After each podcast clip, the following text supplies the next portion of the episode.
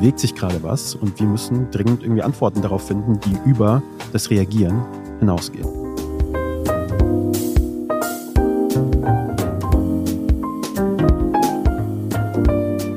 Hallo und herzlich willkommen im Sinneswandel-Podcast. Mein Name ist Marilena Behrens und ich freue mich, euch in dieser heutigen und damit letzten Episode in 2023 zu begrüßen. Ich weiß, vermutlich habt ihr schon den 12. Jahresrückblick im Fernsehen, Radio oder Podcast über euch ergehen lassen. Deswegen habe ich auch lange hin und her überlegt, ob ich mich wirklich in diese Tradition einreihen will. Und ich habe mich letztlich für ein klares Jein entschieden. Ich finde nämlich persönlich, dass Jahresende ist eigentlich eine schöne Gelegenheit, um noch einmal ganz kurz innezuhalten und zu reflektieren, was eigentlich so alles passiert ist. Also sowohl auf einer persönlichen als auch auf einer gesellschaftspolitischen Ebene. Auf der anderen Seite finde ich, ist das Ende eines Jahres auch ein guter Moment, um mal darüber nachzudenken, was man sich eigentlich für die Zukunft wünscht, so im Kleinen und im Großen. Und als ich darüber nachgedacht habe, mit wem ich ein kritisches und trotzdem unterhaltsames Jahresresümee ziehen kann, ist mir ziemlich schnell Keschrau Beros in den Kopf gekommen. Keschrau ist nämlich ein ziemlich begnadeter Geschichtenerzähler. Und seine Stimme kennt ihr vermutlich durch Podcasts wie Cui Bono, What the Fuck Happened to Ken Jebsen oder auch Legion.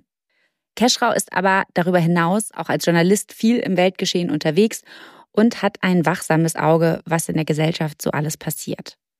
Deswegen freue ich mich sehr, mit ihm heute gemeinsam die letzte Sinneswandelfolge des Jahres mit Leben zu füllen. Aber Keschrau ist nicht mein einziger Gast heute. Am Ende unseres Gesprächs wartet noch eine kleine Überraschung auf euch, die ich jetzt natürlich noch nicht verraten werde.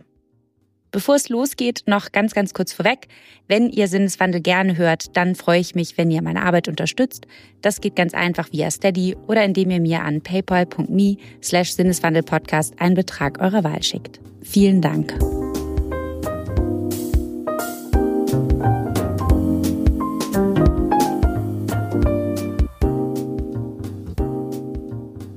Moin, herzlich willkommen, Keschrau hier im Sinneswandel-Podcast.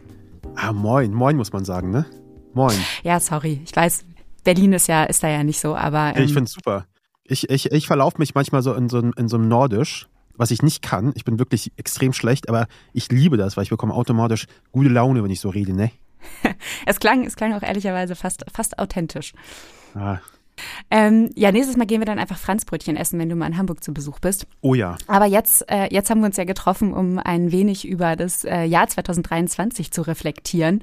So ein bisschen ein kleines Jahresresümee ziehen, wie es wahrscheinlich viele, viele andere Podcasts auch tun. Ich habe versucht, ein paar, ähm, ja, die zu klassischen Fragen zu vermeiden, aber schauen wir mal, wo uns das Gespräch irgendwie so hinführt.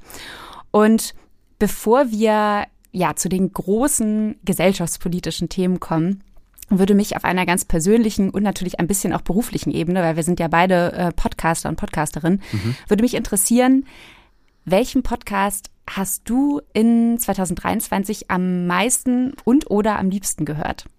Oh, also da, das, ich muss da immer Leute enttäuschen. Ich bin kein Podcast-Hörer. Ich höre wirklich keine, also wirklich so gut wie keine Podcasts, ehrlich gesagt. Ich höre manchmal, wenn ich so die Wohnung sauber mache, oder sauber, sauber machen muss, wenn ich was alles ein bisschen zu lange habe stehen lassen. Dann habe ich immer sehr viel Zeit, weil es muss dann sehr gründlich sauber gemacht werden. Und dann binge ich so die Episoden von The Daily weg, die ich noch nicht gehört habe. Das ist eigentlich so der einzige Podcast, wo ich immer wieder zurückkomme und alles höre. Und ansonsten halt nur so ähm, Oldies, die ich äh, liebe. Das sind so Conan O'Brien Needs a Friend und sowas. Also so, weil ich bin halt ein Conan O'Brien Fan und dann, äh, ich mag das einfach dem zuzuhören. Und that's about it, ehrlich gesagt. Ich habe, glaube ich, dieses Jahr sonst nicht wirklich was gehört.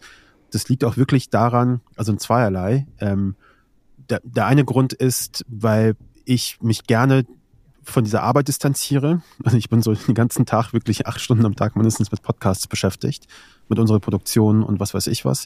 Dann habe ich einfach wirklich keine Lust mehr auf dem Nachhauseweg und so und noch zu Hause noch mehr Podcasts zu hören. Dann suche ich mir meine Inspiration anderswo. Ich weiß nicht, wie es bei dir ist, aber um auf neue Ideen zu kommen, äh, da brauche ich halt irgendwas anderes, muss ich was lesen, muss ich was angucken, irgendwie irgendwelche Inspirationen mir einholen. Das ist dann im Alltag dann quasi wirklich nur da möglich. Und der zweite Grund ist, ich höre immer mit so einem Produzenten Ohr oder einem Podcastmacher-Ohr. Vor allem sind es Storytelling-Podcasts sind. Äh, und ich finde das ultra anstrengend. also für mich, für mich selber. Ich bin auch ein anstrengender Typ dann. Mit mir möchte man auch nicht über Podcasts dann reden. Und hey, wie fandest du das? Weil dann, äh, keine Ahnung, dann ist dann wirklich, Tor, äh, offen so und ähm, dann ist das nicht so äh, nicht so schön. Also ich kann das einfach nicht so richtig genießen, weil ich das immer mit diesem Ohr auch höre. Es ist sehr lustig, dass du das sagst und äh, es beruhigt mich so ein bisschen auch auf, auf der einen Seite, weil mir geht's total ähnlich. Tatsächlich höre ich auch vergleichsweise wenig Podcasts. Ähm, ich hatte jetzt bestimmt so, ich glaube 2022 habe ich so gut wie gar keine gehört. Ähm, und jetzt, wo ich wieder morgens wirklich so in den Sender zum NDR fahre und immer diese 40 Minuten Zeit zu überbrücken habe, ähm, da höre ich dann jetzt schon ab und zu welche, aber auch dann ja tatsächlich irgendwie sowas wie Apofika, also um irgendwie halt News halbwegs unterhaltsam um eine Uhrzeit anzuhören, wo ich irgendwie noch nicht so ganz aufnahmefähig bin, ist es so das, was ich, ähm, was ich, ja, was man mir zumuten kann. Aber ich glaube auch, dass es vielleicht so eine Art Berufskrankheit ist, die es sicherlich auch in anderen Berufsfeldern gibt, ob irgendwie MusikerInnen oder ja, alle kreativen Bereiche. Vielleicht, dass man, wenn man schon in dem Bereich arbeitet, dann eben immer genau wie du sagst, so mit so einem auch beruflichen Auge, Ohr halt hinschaut, hinsieht und äh, oder hinhört, eher gesagt, äh, was einem das dann so ein bisschen schwierig macht. Ja, es liegt auch vor allem daran, also das, was wir machen oder was ich auch jetzt im Besonderen mache, sind halt so Doku-Podcasts. Ähm, und da habe ich irgendwie das Gefühl, ich brauche ähm, intermediale Inspiration. Also ich brauche das, was ich da reinnehme, auch im Storytelling, dramaturgische Sachen, Musik, was weiß ich was, sind alles Inspirationen, die ich mir von woanders hole. Also irgendwelche, ich gucke irgendeine Serie und da gefällt mir irgendeine musikalische Idee, die gebe ich dann so wie direkt an, an hier bei Mesut Özil zum Beispiel dem Podcast der Fall, gebe ich dann Benny weiter oder ich habe dann irgendwie so einen Song von, keine Ahnung, Lana Del Rey gehört und ihm das geschickt und gesagt, können wir diese Stimmung irgendwie aufnehmen für Episode 7, keine Ahnung. Und dann reden wir irgendwie drüber. Also ich brauche diese Inspiration aus anderen Medien, um sie reinzuholen weil ich glaube, das macht dann irgendwie auch den besonderen Sound irgendwie auch aus. Und deswegen versuche ich dann irgendwie mich nicht zu sehr in meiner eigenen Podcast-Bubble dann irgendwie zu bewegen, weil ich sonst zu sehr darauf reagiere die ganze Zeit. Und ich bin dann eher lieber, lasse ich mich inspirieren und dann gucken, wie ich das übertragen kann auf das, was ich äh, beruflich mache. Und das scheint ja auch irgendwie ganz gut zu funktionieren, äh, was du da, wie du dich inspirieren lässt, weil du hast äh, 2023 gleich drei neue korrigiere mich, wenn ich falsch liege, aber ich sage jetzt erstmal drei neue Podcasts mit anderen äh, herausgebracht. Einmal Schuld oder Die letzten Nazis, Tekal und Berosch und natürlich Schwarz-Rot-Gold, Misut Ösel zu Gast bei Freunden. Mhm. Und das sind ja, würde ich sagen, drei thematisch sehr unterschiedliche Podcasts. Aber würdest du sagen, es gibt etwas, was die trotzdem miteinander verbindet? Ja, was sie, glaube ich, alle eint, ist so ein bisschen der Versuch, über das, über das Event heraus zu berichten. Also wir haben bestimmte Dinge, die passieren und die sind spannend genug, aber die Frage ist auch immer, was ist so der große gesellschaftliche Kontext, was ist der große Zusammenhang? Kann ich vielleicht eine Geschichte, wenn ich diese Vorgeschichte kenne, anders bewerten, als wenn ich sie nicht kenne? Und das Problem oft bei diesen Ereignissen, bei diesen nachrichtlichen Ereignissen ist halt eben, dass sie passieren in diesem Augenblick und wir sofort reagieren darauf und wir gar nicht die Zeit haben zu gucken, wie sind wir überhaupt dahin gekommen, wo wir uns gerade befinden. Und ich glaube, das ist der Luxus, den wir uns leisten, wenn wir irgendwie ein Jahr lang an einem Podcast arbeiten, wie Mesut Özil beispielsweise. Sein Rücktritt ist ein Event gewesen, äh, haben alle hierüber berichtet. Es war ein riesen Shitstorm und es ging durch alle Medien. Aber jetzt mit ein paar Jahren Verspätung kann man quasi in Ruhe erzählen, wie ist es überhaupt dazu gekommen. Und ich glaube, dann ändern sich auch Perspektiven. Ich bekomme viele Nachrichten von Leuten, die sagen so, okay, so habe ich das gar nicht gesehen. Und ich glaube, das ist das, wo wir hinarbeiten. Und ich glaube, da geht es bei allen Podcasts so mehr oder weniger auch genau darum, um diesen Effekt. Ja, ich muss zugeben, shame on me, ich habe es noch nicht geschafft, in den Mesut Özil Podcast reinzuhören. Aber ich habe mir das jetzt ganz, ganz, ganz, ganz fest für die Weihnachtstage vorgenommen, in denen es irgendwie gefühlt ein bisschen ruhiger wird ähm, und ich mich dem auch wirklich mit vollem Ohr widmen kann. Eine schöne Weihnachtsgeschichte auf jeden Fall. ja, wahrscheinlich. Aber ist doch vielleicht ganz gut als Konterprogramm. Und dazu werden irgendwie ein paar Kekse geknabbert. Ähm, ja. Dann wird es irgendwie leichter verdaulich. Ähm, ich freue mich darauf, wirklich. Äh, und trotzdem haben mich aber deine Podcasts oder eure Podcasts wie Kui Bono, What the Fuck Happened to Ken Jebsen, den sicherlich die meisten kennen, aber auch Neues, haben mich tatsächlich wirklich durch die ziemlich triste Corona-Zeit ähm, getragen. Ich kann mich an sehr viele Spaziergänge erinnern, ähm, bei denen ich ja dann deine Stimme im Ohr, hat, im Ohr hatte. Schön, das, freu, das freut mich. Oder weiß ich nicht, ist das gut oder schlecht? Aber ich, ich freue mich. Ich bekomme das super oft zu hören und ich finde das so seltsam. Also für mich, für mich selber das zu, das zu hören. Das ist irgendwie sehr schön und ich freue mich darüber, dass das so viele Leute irgendwie erreicht auch. Das ist ja auch das Ziel, dass das möglichst viele Leute äh, hören und dass sie irgendwie auf irgendeine Art und Weise bewegt und dass sie damit irgendetwas anfangen können. Aber es ist für mich immer wieder so eine seltsame Out-of-Body-Experience, wenn Leute mich drauf ansprechen und dann sagen, hey, ich habe das, hab das zu der und der Zeit gehört und deine Stimme kenne ich. Äh, das ist irgendwie toll zu hören, aber auch irgendwie so ein bisschen weird. Kann ich, kann ich gut nachvollziehen. Ich habe noch eine letzte Podcast-Bubble-Frage ähm, und dann äh, kommen wir langsam so ein bisschen zum, zum Jahresrückblick. Aber mich würde noch interessieren, äh, der Podcast Tecker und Beros, der, würde ich sagen, ähm, geht ja so ein bisschen oder ist ein bisschen anders als die anderen Podcasts, weil es ja schon ein Podcast ist, wo du dich eben mit, mit Düsen Tekal, einer wahnsinnig tollen Menschenrechtsaktivistin, unterhältst, einmal pro Woche. Und es ist ja insofern kein Storytelling-Podcast. Und deswegen würde mich interessieren, wieso ist deiner Meinung nach Tekal und Berosch nicht einfach ein weiterer, in Anführungsstrichen, Laber-Podcast?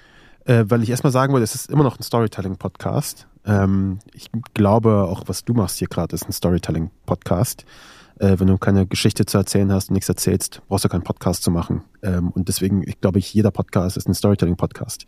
Äh, und das ist Tekal und Beros auch. Die Frage ist natürlich, welche Geschichte erzählen wir? Ich glaube, das ist so, das Tolle an dem Format ist, dass, ähm, also ich bekomme, also für mich ist so ein Ding von einmal die Woche irgendwie frei in die ins Mikrofon etwas reden, ist für mich etwas extrem Ungewöhnliches, weil ich bislang immer nur so wirklich streng geskriptete Formate gemacht habe. Also wirklich sehr, sehr streng geskriptet. Bis zum letzten äh, Husten ähm, steht alles so im Skript und plötzlich in so einem Format zu sein, wo ich was ganz anderes versuche, ist erstmal, erstmal neu. Und dann natürlich trotzdem der Versuch auf ähm, auf die aktuelle Zeit nicht nur zu reagieren. Also da passieren Nachrichten und man hat so seine Hot Takes, die haben wir immer. Und die besten, äh, die landen dann bei Twitter und äh, werden zu einem Meme und werden irgendwie reichweitenstark geteilt. Leute retweeten das und zitieren und posten das. Das ist irgendwie toll, aber es ist trotzdem immer einfach nur Reaktion. Und ich glaube, was wir hier bei unserem Format irgendwie machen können, ist tatsächlich zu jeder Woche zu schauen, worauf, worüber wollen wir sprechen, so. Wo haben wir tatsächlich auch etwas zu sagen, was über so ein Hot Take hinausgeht und vor allem, welches Thema kann von unserer Perspektive profitieren. Und wir haben sind trotzdem zwei sehr unterschiedliche Perspektiven. Du hast gesagt, Düsen arbeitet primär als Menschenrechtsaktivistin und äh, als solche sieht sie auch sieht sie auch die Welt und kann die Themen, die Nachrichten irgendwie anders bewerten, als ich es tue, der das eher so als Beobachter tut. Ich bin gar nicht zivilgesellschaftlich so, bin ich nicht so hands-on wie Düsen das ist. Und ich glaube, diese Kombination ähm, die, die schafft irgendwas Besonderes. Ich finde auch, es ist eine sehr spannende Perspektive, die ihr mit dem Podcast aufgreift oder Perspektiven. Und vor allem ist es insofern auch sehr hörenswert, weil ihr, finde ich, gerade die Kontextualisierung einfach ähm, sehr in den Mittelpunkt stellt. Ist zumindest mein Gefühl. Also wenn ihr über Themen sprecht, dann ähm, ist das nicht irgendwie rausgezogen aus dem Kontext, sondern wirklich eben eingebettet. Und ähm, das macht für mich ehrlicherweise auch zeitgemäßen Journalismus aus. Ähm, was sind da für dich so weitere Kriterien? Ich glaube, was, ähm, was unserem Journalismus gerade noch so ein bisschen fehlt, ähm, ist Empathie, glaube ich. Das ist jetzt ein, ist ein weirder Take vielleicht, ähm, aber um es mal exemplarisch zu, zu machen. Ich glaube, es ist immer einfach, Journalismus zu machen über weirde Köpfe, über Leute, die irgendwie komisch sind, um mit dem Finger drauf zu zeigen und sagen, ich erzähle euch mal, wie komisch der ist. Ähm, aber das sollte gar nicht der Take sein. Beispielsweise jetzt Ken Jebsen oder sowas. Ist ein komischer Typ, kann man genauso bewerten und sagen Verschwörungsideologe. Man darf dem bloß keine Bühne geben äh, und wenn, dann muss irgendwie in jedem Satz irgendwie klar sein, dass der doof ist. So, und ich glaube, meine Haltung oder unsere Haltung hier bei Andan ist schon eher zu sagen, wie finden wir einen empathischen Zugang zu Leuten, die wir seltsam finden oder die wir sogar ablehnen? Wie schaffe ich es, über die eine Geschichte zu erzählen, wo ich die Leute auch mitnehme und gar nicht denen so ein bisschen vorfüttere, was sie denken sollen. Ich glaube, das ist Punkt eins. Ich glaube, das ist oft auch bei der, bei der Themensuche ein Problem. Ähm, wir bekommen auch immer wieder so Einreichungen von Leuten, die sagen, hier mach mal einen Podcast über den, über den. Und meistens beschränkt sich der Grund, warum wir einen Podcast über die machen sollten, darauf, dass sie komisch sind und dass sie mal eine doofe Sache gesagt haben oder was Dummes getan haben. Und es kann auch eine interessante Geschichte sein, aber ich glaube, es ist nicht die Art von Journalismus, die wir jetzt gerade in diesem Moment brauchen. Ich glaube, am Ende des Tages führt das nur dazu, dass sich irgendwie alle isolieren in ihren, äh, jetzt kommt das Spukwort, in ihren Bubbles ähm, und niemand mehr miteinander redet. Und ich glaube, das ist, ähm, das ist verheerend. Ich glaube, das kann zu nichts Gutem führen.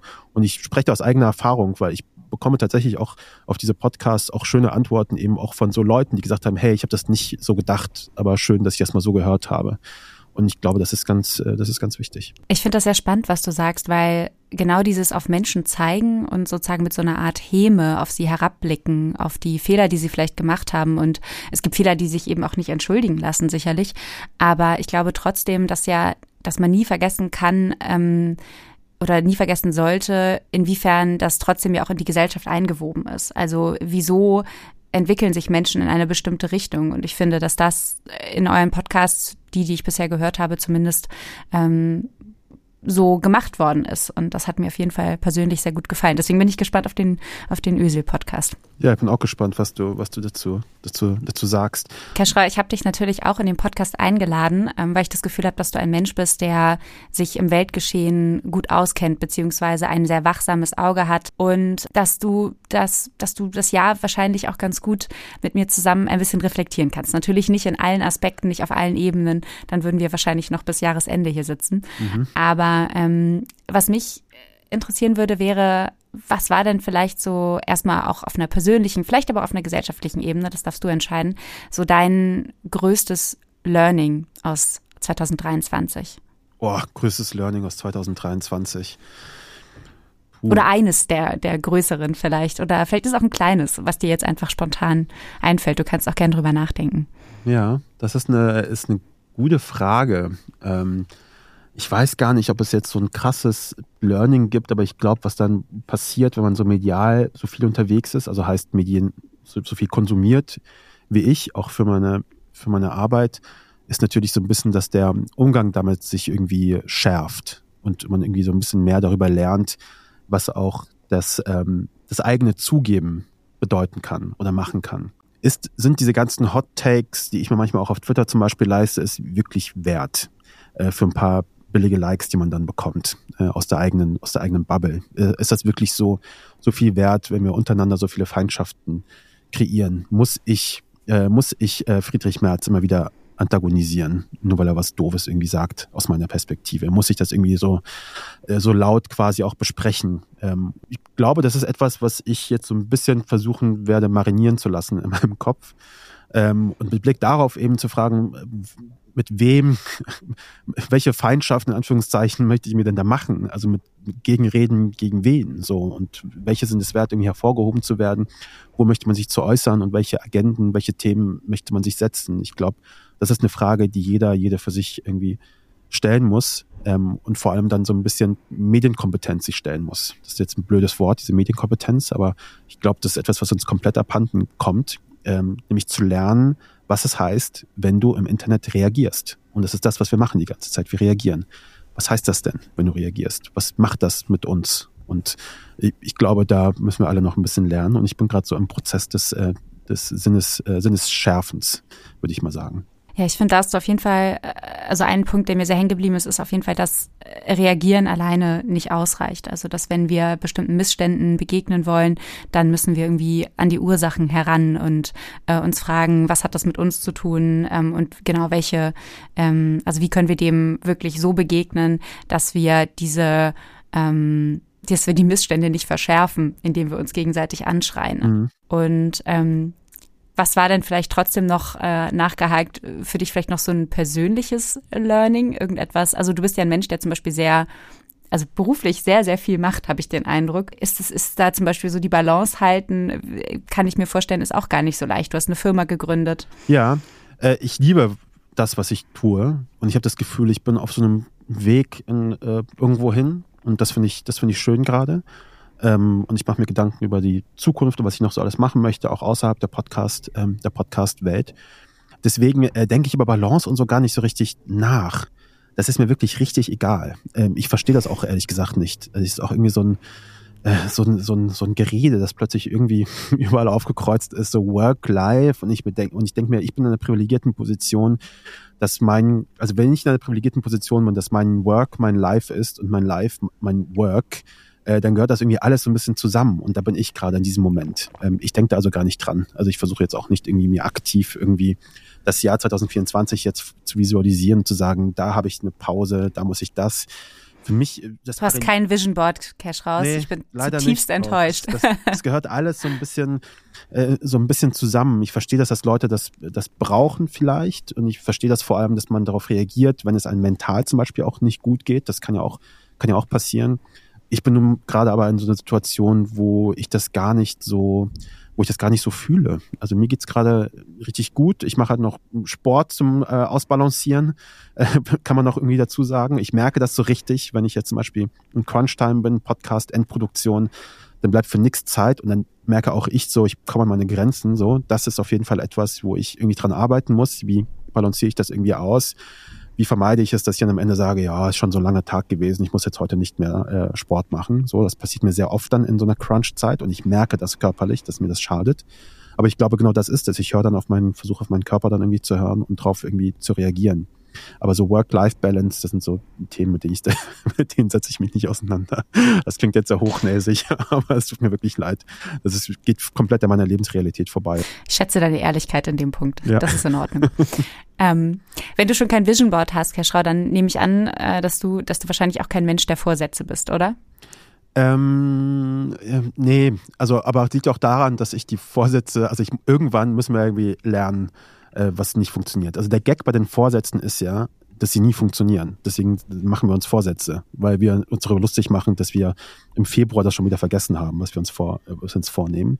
Und das ist bei mir nicht anders. Also ich mache mir da mal Vorsätze, das vergesse ich dann aber sofort wieder. Ich mache mir ehrlich gesagt das ganze Jahr über irgendwelche Vorsätze. Es geht dann irgendwie zwei Monate gut und dann hört es irgendwie auf. Aber ich mache mir welche. Also auch dieses Mal mache ich mir irgendwelche Vorsätze. Natürlich möchte ich gesünder leben.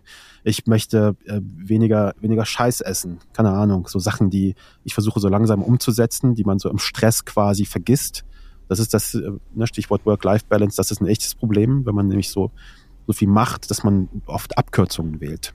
Und diese Abkürzungen schaden einem dann am Ende eher. Also man isst dann eher sowas schlecht, irgendwie schle schnell was auf die Hand. Äh, man macht dann irgendwie keinen Sport, keine Ahnung. Diese Vorsätze nehme ich mir, dass ich ein bisschen mehr irgendwie darauf achte, das, das anders zu machen. Und natürlich so ein bisschen, ich habe jetzt angefangen, so jedes Jahr irgendwie zu überlegen, was möchte ich nächstes Jahr Neues machen, was ich noch nicht gemacht habe einfach. Und ich habe da jetzt so ein, zwei Projekte quasi, die ich jetzt angenommen habe für nächstes Jahr, die ein bisschen anders sind. Ähm, und äh, wenn ich das erfülle, habe ich meinen Vorsatz irgendwie geschafft. Natürlich möchte man mehr ins Fitnessstudio gehen, ist ja klar. Ja, ja, ja ich, ich bin auch schon lange abgemeldet. Aber ja. das, also um da auf den Gesundheitsaspekt noch einmal kurz zu kommen, ich weiß nicht, ich habe letztes Jahr zum ersten Mal den Dry January gemacht, wie wahrscheinlich sehr, sehr viele andere mhm. auch. Ähm, und? Ich fand es sehr geil. Ich habe es dann auch den Februar noch gemacht und dann im Sommer, spätestens im Sommer ist es natürlich wieder ähm, eskaliert wäre übertrieben, aber auf jeden Fall, äh, dann habe ich es fallen lassen. Mhm. Ähm, aber ich glaube, das werde ich dieses Jahr wieder machen. Das tat mir ehrlicherweise ganz gut. Ist ja, ja auch dann relativ einfach, finde ich, so nach Neujahr, da hat man sowieso, der wummert der Kopf und man ist so, oh, ja, ja kriege ich, kriege ich eh gut hin. Ja.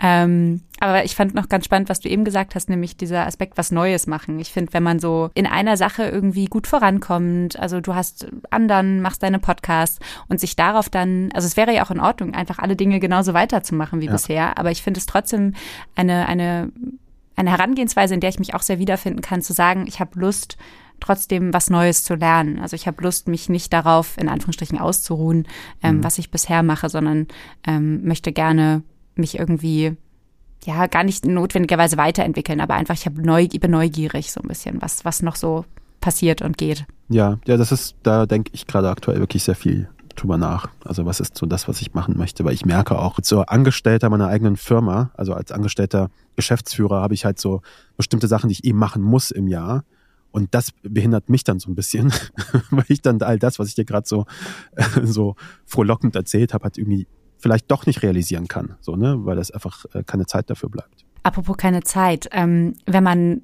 sehr, sehr viel gleichzeitig macht, dann ist es ja manchmal gar nicht so leicht, sich überhaupt daran zu erinnern, ähm, was alles passiert ist. Aber ungeachtet dessen möchte ich dir trotzdem die Frage stellen, was denkst du, bleibt dir von 2023 am meisten in Erinnerung? Schwierig. Es sind sehr viele Sachen. Ich war gerade wirklich überrascht, weil wir gerade auch den Jahresrückblick gemacht haben, was dieses Jahr eigentlich alles passiert ist. Aber ich habe am Anfang des Anfang des Jahres war ich ähm, war ich im Urlaub mit mir selbst. Das habe ich äh, habe schon auch schon lange nicht mehr gemacht. Also ich habe alleine Urlaub gemacht, bin alleine weggefahren, ohne Freunde, ohne nichts. Ähm, und das war irgendwie das war irgendwie schön, diesen Muskel auch nochmal bemüht zu haben.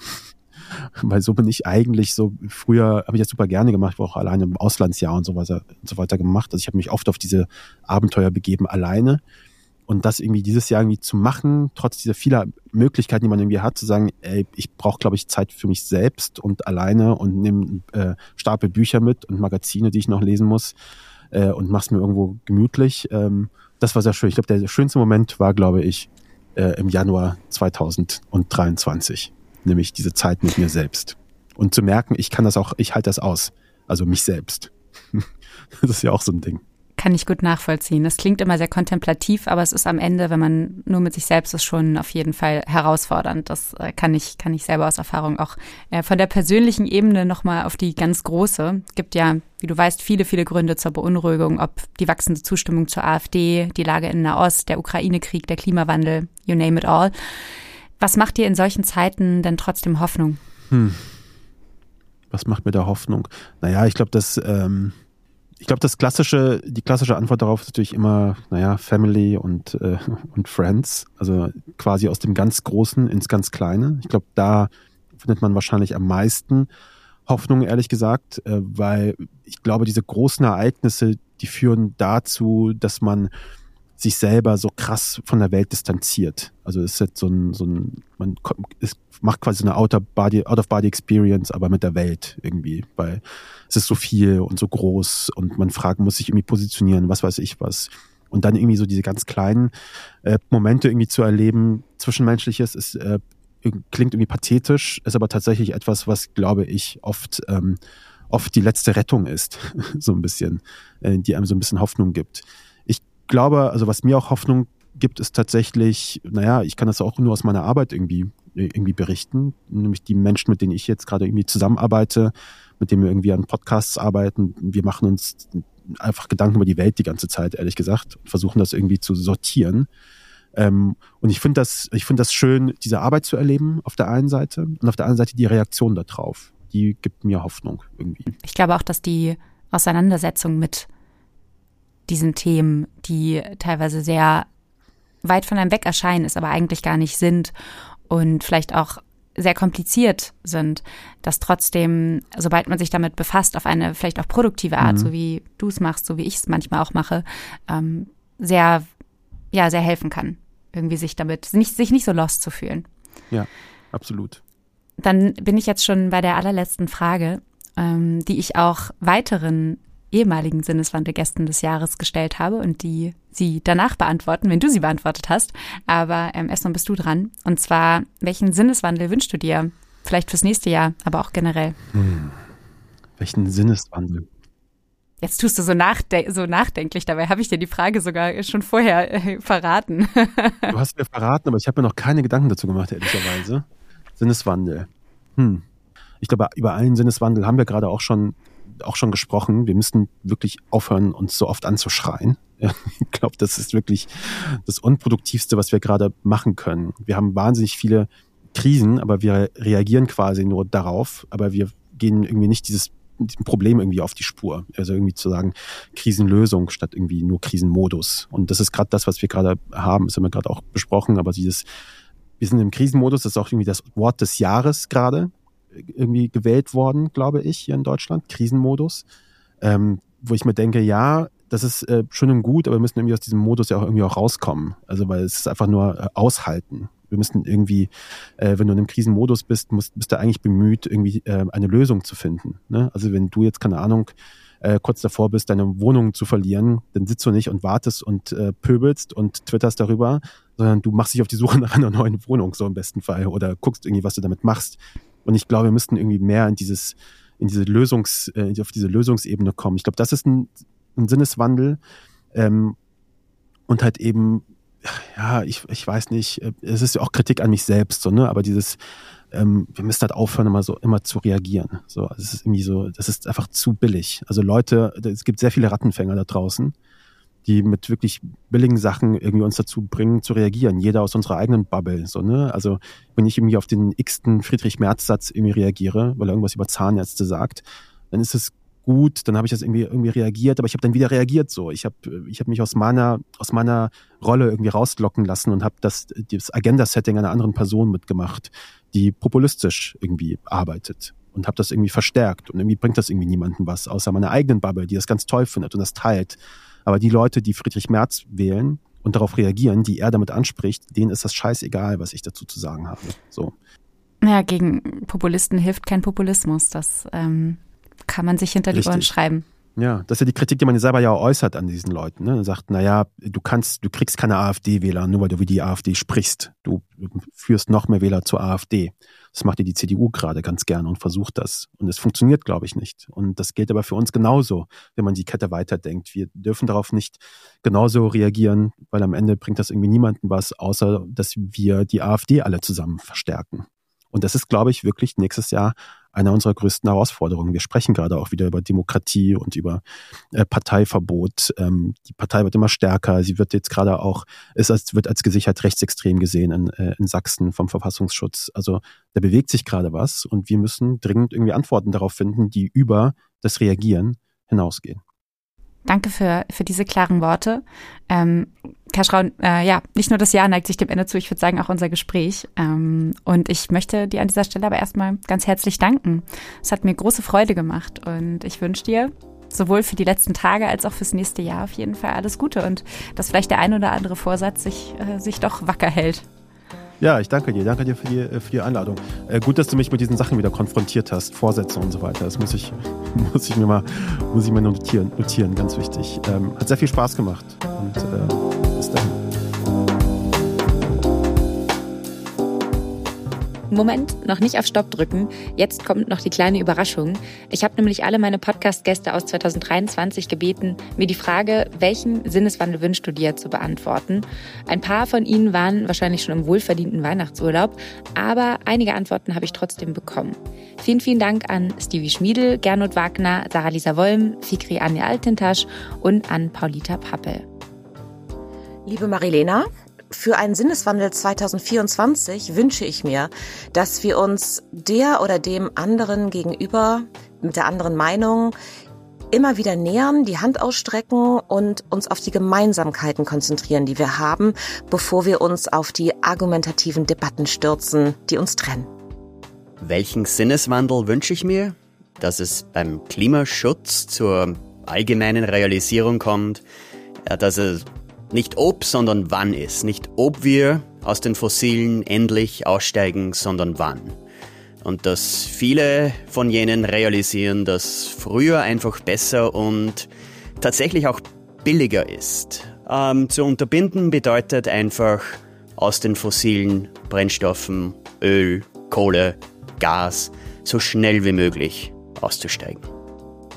Hallo, ich bin Sarah Vollm und der Sinneswandel, den ich mir wünschen würde, ist, dass wir alle viel mehr akzeptieren, dass zu einem erfüllten Leben nicht nur Glück und Freude und perfektes Shiny Life gehören, sondern eben auch solche Dinge wie Trauer, wie Krankheit, wie Unglück.